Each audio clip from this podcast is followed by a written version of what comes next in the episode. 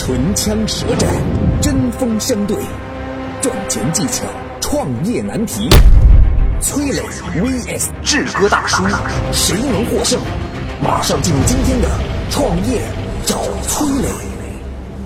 崔磊，乐客独角兽创始人、天使投资人，创办了《创业找崔磊》节目。志哥大叔，抖音大 V，资深媒体人，企业管理专家。下面进入问题一。我这些同学天天都在朋友圈做代购，烦死了啊！韩国的玻尿酸面膜天然透亮，还不给老婆买一盒？日本酵素吃了都说好，挣钱就是为了孝顺父母。美国黑五正品打折，良心没带，发货贼快。就我这些同学，拉黑的拉黑，屏蔽的屏蔽，一点都不拿同学感情当回事儿。本期话题：如何才能做到在朋友圈优雅的卖货而不被讨厌呢？下面有请崔磊表。达他的看法，大多数的人都已经意识到说，朋友圈营销在目前这个时代到底有多重要了。你看，我们去线下吃个饭啊，吃个火锅店，老板说来来来，今天给各位打九折，但是在座的小伙伴们加一下我的个人微信号，你记得啊，不是公众号，而是个人微信号了。这个人微信号比公众号最重要的好处就是它的入口更浅。你看公众号现在被折叠起来，打开率不到百分之一、百分之二，呃，百分之三的公众号已经算是非常优秀的公众号了。个人微信号不一样，你所发送的内容可以直接出现在他的朋友圈，另外呢，你还可以私信他，嗯，这对于用户来讲。都会是直接接收信息的一种最好办法，所以商家现在当然希望说能够通过个人微信号的方式来进行营销了。遇到的问题也会有，就是我们刚才提到的这个问题嘛。哎呀，有人把你拉黑了，有人把你屏蔽了，怎么办？首先心态上要去做一个调整，不用太着急。哎呀，既然别人把你拉黑了，把把你屏蔽了，就说明了一件事情，就是他不是你的目标用户。既然不是你的目标用户，那索性就不要让他留在你自己的朋友圈当中了。占坑，总共只有五千个人可以在你的个人微信号当中，呃，去掉这些。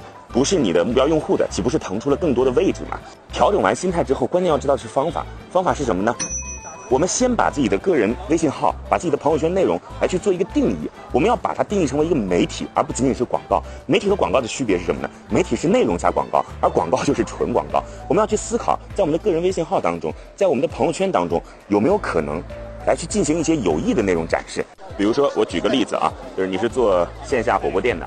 顾客加你的个人微信号之后，你平时的广告宣传不就是说今天有一些什么新的菜品啊，或者说会有怎样的打折活动啊等等？但是你平时也可以在你的个人朋友圈当中发一些关于食补的东西，或者说关于某些食材在火锅里该怎么吃的东西啊。我们知道那个毛肚是七上八下啊，比如说有一些菜不能在肉之前来吃等等等等，把这些知识通过你的朋友圈来进行分享，让别人觉得说，哎，这里我不仅仅能够看到广告宣传，我还能看到有益的内容，于是你的粘性变得更强了。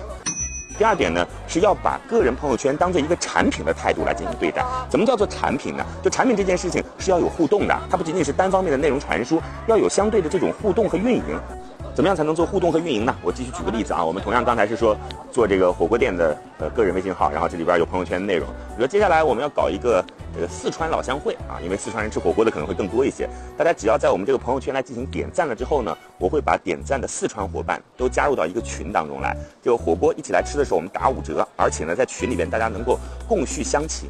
你看，其实你的个人微信号不仅仅是用来做广告的，你第一是可以把它做成有益的内容，第二是可以通过别人与你的朋友圈互动，与你的个人对话互动，来进行更深度的运营。有了这样更深度的运营之后，用户与你的粘性，对你的信任度才会变得更深和更强。感谢崔磊的精彩发言。本期话题：如何才能做到在朋友圈优雅的卖货而不被讨厌呢？嗨，大家好，我是崔磊。节目进行到这儿呢，我们向您诚意的推荐我们的创业者社群。如果你想找到一个赚钱的项目，我们会根据您的特点为您推荐合适的品牌。如果您的项目很好，想对接投资人，我们每周都会有线上的投资人见面会。如果你想找供应商，想找销售的渠道，想找合伙人，都可以加入我们的创业者社群乐客独角兽。在这儿呢，有将近两万名创业小伙伴等着你哦。在全国的各个省份、各个行业，我们都可以一起抱团取暖。加入的方式：下拉手机屏幕，添加节目简介里的微信号，就可以找到我们了。下面有请志哥表达他的看法。海外代购呢，最近也是确实是比较火啊。那面对的问题呢，就是双方都有。双方是指的一个是代购方，然后呢，还有呢就是吃瓜群众。那我看到我这个朋友出去代购了，他开始发朋友圈了。这两边都会面对一个问题，就是是否屏蔽。去代购的本主呢会想会想，哎呀，会不会有朋友屏蔽我呀？吃瓜群众看到了这个朋友圈，然后也会考虑我要不要屏蔽他呀？啊，这确实是一个问题啊。啊，当然越来越成熟的做法现在也有了。职业代购行业当中的人，他会注册一个新的手机号，这个手机号呢就会跟大家说，你不用了呢，你就是好友，你就把我踢出来就好了，取消掉，取消掉这个关注。那如果有需要的时候呢，我用我原来的这个主机号，呃，我会随时发，比如说我今天要去韩国了，或者我今天要去日本了，我今天要去美国了，然后呢，呃，会大概代购一些什么产品，如果有兴趣的朋友加我这个专用的号，那这样呢，用自己专用的这个号呢，一直在刷代购的这个呃朋友圈，那有一些关注的朋友就暂时就关注他。这个代购活动结束以后呢，那先屏蔽掉这个朋友圈，下次去别的地方了，说我要去这个英国了，我要去法国了，有没有要代购？用自己的主号来发，去进入到他那个就是专门代购的这个朋友圈里面，再把这个权限打开掉。那这种成熟的做法也越来越多了。但是有些朋友呢，可能不是专业从事代购这个行业，没有这么周详计划的推进。只是用自己现有这个号码来进行推进，那么可能就要有一些技巧需要注意了。基本上是这样的，就是如果您频繁的发朋友圈被朋友屏蔽，就是一部分朋友屏蔽，那已经是必然的了，一定会有的啊。我本人也屏蔽了很多。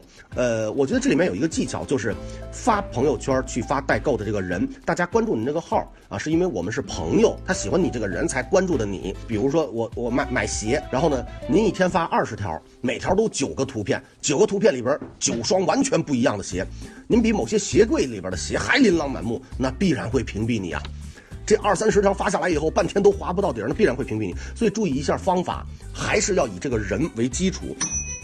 比如说拿起红色的鞋，适合女生。那哎呦，我觉得这个适合小视频也可以啊，或者图片也可以。我觉得这个适合啊，小红、小娜、小黄、小绿啊，这几个小姐妹，如果喜欢可以关注哦。要不要呢？那别人觉得还是您在介绍，看到您这个人拿着这个鞋，小视频也好，图片也好，即便没有鞋，我也看到你这个人了。大家当一个友谊的互动环节也还挺好的。那当然，你看见男生的鞋了一样，小强啊，小丽呀，啊，小勇啊，呃，那个这个鞋可能比较适合你们啊，如果有需要可以跟我联系哦。那这样的情况，我觉得大家屏蔽您的风险就会小很多，所以要注意方式方法。关键是在产生的这个这个行为的过程中，不要使自己的心态发生太多变化。比如我本来只是想帮大家代购一点，赚一点就赚一点，带一点就带一点，没有也没关系。结果这趟生意好火哟，啊，快把您的整个的这个旅行费用都给背下来了。我再我再多发几条朋友圈，都会有些朋友来来找我代购，我会不会还能赚到很多钱？来吧，二三十篇又发出来，那心态一旦发生变化，那风险随之也就而来了。所以呢，如果不是决定职业推进，那就要有一定的克制，这样呢也会规避这个更多的人屏蔽的这个风险。感谢志哥的精彩发言，下面让我们来看看社群成员有什么看法。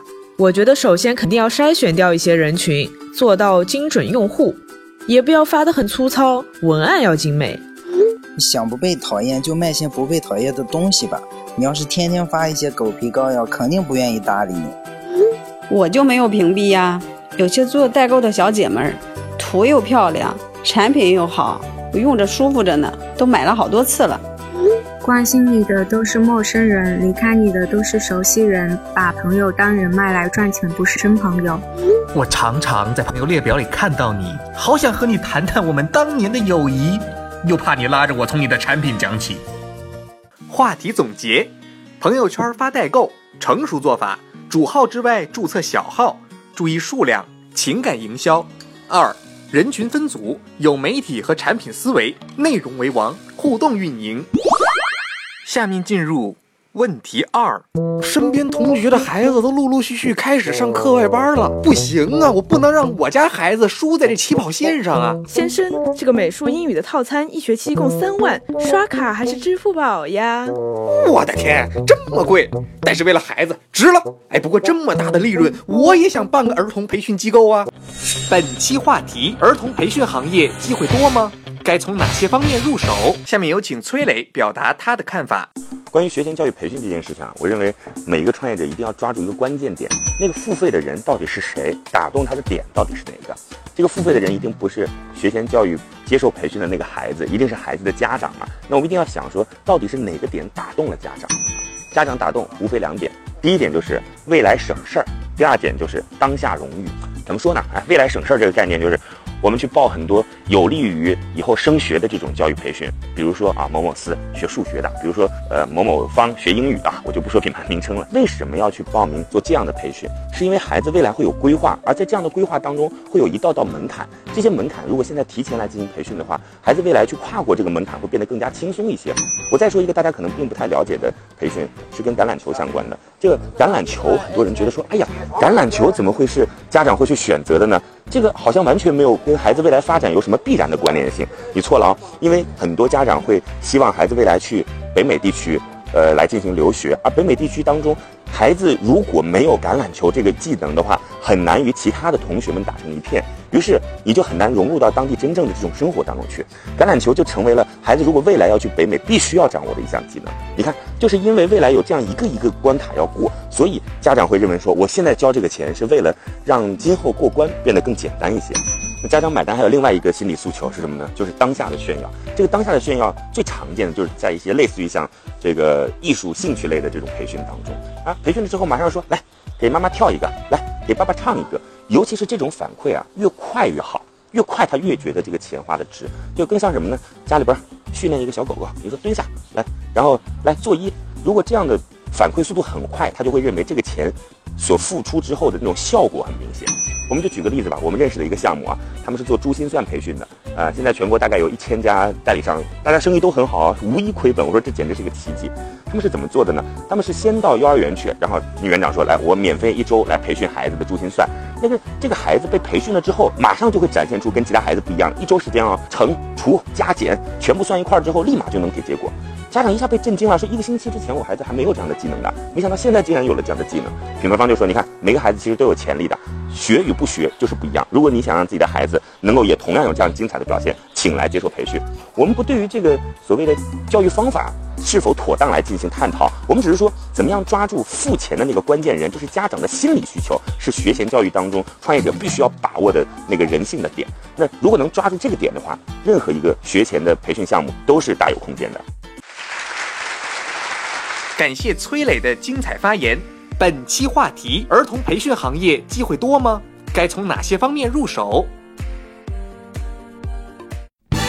嗨，大家好，我是崔磊。节目进行到这儿呢，我们向您诚意的推荐我们的创业者社群。如果你想找到一个赚钱的项目，我们会根据您的特点为您推荐合适的品牌。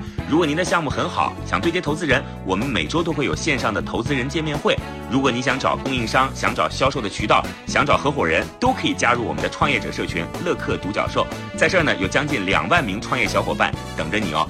在全国的各个省份、各个行业，我们都可以一起抱团取暖。加入的方式，下拉手机屏幕，添加节目简介里的微信号，就可以找到我们了。下面有请志哥表达他的看法。呃，儿童培训市场呢，确实有着非常好的前景啊，在各种各样的这个场合里面呢，包括直播呀，包括一些采访啊，还有一些这个节目里面呢，也都有提到过。有孩子，这个前景就会一直很好，这个市场板块就会很好。但是要怎么做？有的朋友两手空空啊，上了开上了几堂培训会，说，哎呦，这是一个几万亿级的市场啊，然后杀进去，您连双筷子都不带，拿什么吃肉？您连个兜子都不带，拿什么装钱？不用说两手空空挤挤入这个市场，有一些资源的，无论是上游资源、下游资源，比如跟上游来讲，啊，有些好的这个招生，有一些好的这个老师的这个培训的渠道，哎，认识体育老师、数学老师、艺术类的老师、英语类的老师，有这样的资源，能找到很好的培训的资源。还有一些呢是有一些下下游的这个资源，认识很多的这个儿童的这个大范围的这个机构的这个市场，比如跟学校的关系好，跟大的儿童的这个教育培训机构的关系比较好啊，能起到很好的招生资源。那么资源比较片面或者不是特别好的资源挤进这个市场，被挤得头破血流、体无完肤的也还多的是，所以两手空空的朋友，竞争很激烈，就不要再进入这个行业了啊啊！除非您这个就是资金非常的充裕，所有没有的资源都可以拿重金砸出来，啊，那那那这这是另外一个情况。我们考虑更多的这个就是中等创业者的能力。那这个行业如果没有很好的资源，或者某一方面的资源极度有优势，或者比较全，哪怕比较浅。比较广泛的资源，那么都不要再使劲的往这个行业来来里面来挤了。如果说您的资源，比如说我只是一家这个培训机构，我一直在培训英语，呃，生意也还行。那这个时候家长来送孩子来学英语，接孩子走，可能会跟老师可能会聊到啊，说，哎呦，我们这个英语啊，在您这学的已经挺好啦，啊，现在呢孩子的这个数学成绩可能不太好，你们这有没有数学培训啊？一个两个家长说无所谓，三个五个您这个心眼一活动，我我我我我可不可以把隔壁的这几间教室也都租下来，或者把这整层都租下来，或者把这整楼都租下来，然后再请几个数学老师一核算，结果哎，数学这个板块又能拓展多少多少多少的这个利润。一旦有这样的活动心眼儿，这是一把双刃剑，既有机遇也有风险。结果发现教室租下来，数学老师请过来了，原来说的很热闹，家长不买账，不买单，啊，再去招生一时又招不上学生来，那造成您这个经营面对的这个呃空缺窟窿，造成这个风险，这种情况也很多。自己要有计划，要有坚持。如果已经决定我要开这个数学了，最好从招生工作先开始。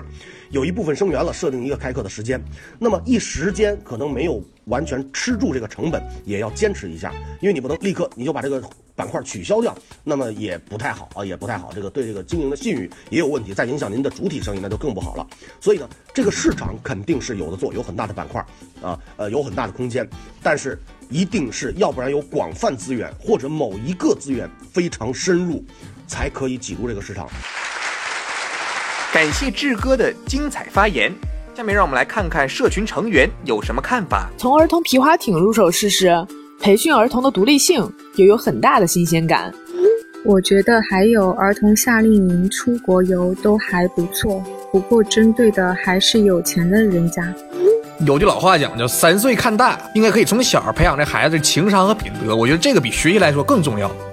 儿童培训机构那么多，只不过没有什么独角兽。我觉得啊，做起来难。我觉得现在八零九零后当父母的，的确舍得给孩子花钱，但是不同城市也会有不一样的效果，谨慎入行吧。话题总结：儿童培训一要利用上下游资源，如果没有优势资源，不建议强挤。二，抓住关键点，找对付费人，效果明显，推荐珠心算。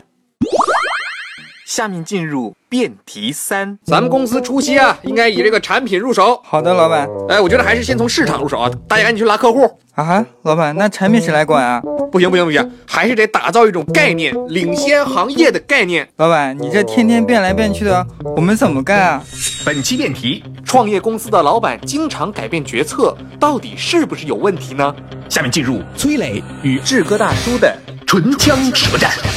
正方崔磊出招，我先表明一下态度，因为从我自己的角色来出发，我肯定会是支持老板没什么问题的。我也属于是经常会军令已出但马上更改的类型。我理解这到底是为什么，所以今天来跟大家解释一下。我先想告诉大家，就是我们在体制内和体制外到底有什么样的差别，就是对于这件事情的负责任的程度高与低。对于体制内来讲，哎呀，反正我也就只不过是。呃，在这一任上把工作做好就行了。至于说下一任的工作，那是下一任的这个领导该去负责的。但是民营企业可不一样哦，民营企业要做的事情就是，这个判断一旦做出来之后，最终的结果全部由我来负责。那于是呢，每个人其实会对于就是发出的那个指令非常的谨慎。大家说，既然发出的指令非常的谨慎，为什么还会不断的来进行变更呢？因为在指令发出的同时。我们既有事前的这种判断，又有事后的实践嘛。那如果一旦有了事后的实践，发现苗头不对的时候，没有必要这时候打肿脸充胖子，该结束就结束，该撤回就撤回，甚至啊还没到实践的时候，只不过是因为获得了更多的信息，这时候一想说，哦，原来思考的不成熟，原来我并没有接触到这个点，那我现在及时的撤回命令，是为了减少更多的损失嘛。于是你会发现。有很多时候，在体制内，大家是会存在说，我这个命令一旦出了之后，就不容再更改了，因为更改了之后，损害的是我的面子，这个事儿没做好，有可能是对于下一任继任者他的利益带来影响，跟我没什么关系，我只要把这一任安安全全的度过就行了。所以从这个角度来看，大家看懂了没有？就敢于撤回命令，其实是更负责任的一种态度。当然了，我们平时会遇到的一些实际情况是。呃，老板跟员工之间的这个思维不统一，员工只知道结果，说我为什么之前提出的想法跟今天提出的想法不一样，而不知道过程。这个过程当中是到底什么样的原因促使了我做出这种就是命令的改变。所以老板在去进行沟通的时候，最好不要非常粗放的只告诉别人说，来，我们改了，昨天说了一个方向，今天改方向了，而最好是跟自己的中层、核心层来去沟通一下，我们改变的原因是什么，让大家也来做一个判断。毕竟没有人是永远正确的，但是对于一个创业者来讲，对于一个创业团队来讲，就是尽量去做正确的事情，避免坑，那就是你自己在发展过程当中的核心竞争力了。感谢崔磊的精彩发言。本期辩题。创业公司的老板经常改变决策，到底是不是有问题呢？嗨，大家好，我是崔磊。节目进行到这儿呢，我们向您诚意的推荐我们的创业者社群。如果你想找到一个赚钱的项目，我们会根据您的特点为您推荐合适的品牌。如果您的项目很好，想对接投资人，我们每周都会有线上的投资人见面会。如果你想找供应商，想找销售的渠道，想找合伙人，都可以加入我们的创业者社群乐客独角兽。在这儿呢，有将近两万名创业小伙伴等着你哦。在全国的各个省份、各个行业，我们都可以一起抱团取暖。加入的方式：下拉手机屏幕，添加节目简介里的微信号，就可以找到我们了。反方志哥接招。经常收到这客户也好，或者是员工也好，哈，说抱怨，说呀，对方老板啊，这个命令啊搞改来改去，员工有时候也会抱怨老板的这个命令啊朝令夕改。我觉得这些呢，都一定是要老板自己去检讨这个问题啊，这个问题很严重。有些老板美其名说是这为什么朝令夕改，因为时代的这个不一样，变化特别快啊，商业的这机会啊稍纵即逝，瞬息万变。那么其实我觉得呢，这些都是给自己找的理由。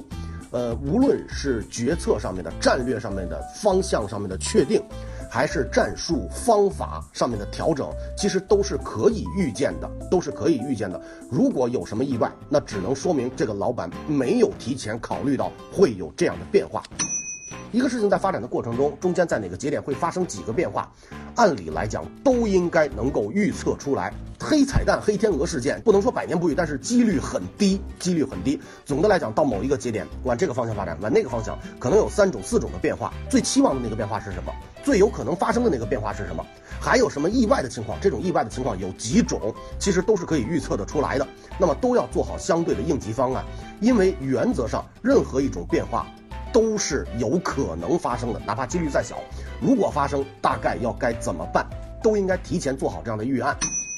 所以，老板的这个朝令夕改，一定是老板的问题。计划周详详尽，在这个员工心目当中，在客户心目当中，也会觉得这一家公司哈，以老板为首，步步为营，有计划、有推进、有执行，那也会提高这个整整体企业以及老板的个人的形象。那么，如果说，呃，哎哎呀，这个也没有预测到，那个也没有预测到，哎，这个事情实在是意外，那我真的觉得员工可以看不到，但作为老板，作为战略决策人看不到，就是老板的责任。感谢两位的精彩辩论。下面让我们看一看各位听众对这个辩题有什么看法呢？战术上的改变，我觉得是正常的。如果让员工摸不到方向，那很可能是执行人的能力问题。穷则变，变则通。所谓的穷，不是说目前的经济状况，而是公司发展进度。还是老板有问题，顺应时代发展没错，但是见风使舵的老板就太不靠谱了。没有问题，老板变动是可以，但是一定要和员工提到变动的原因，不能一味的去责怪员工的执行力。创业初期，生存第一，活着才是硬道理。今天的节目到这里就结束了，感谢两位的精彩辩论。创业找崔磊，我们下期再会。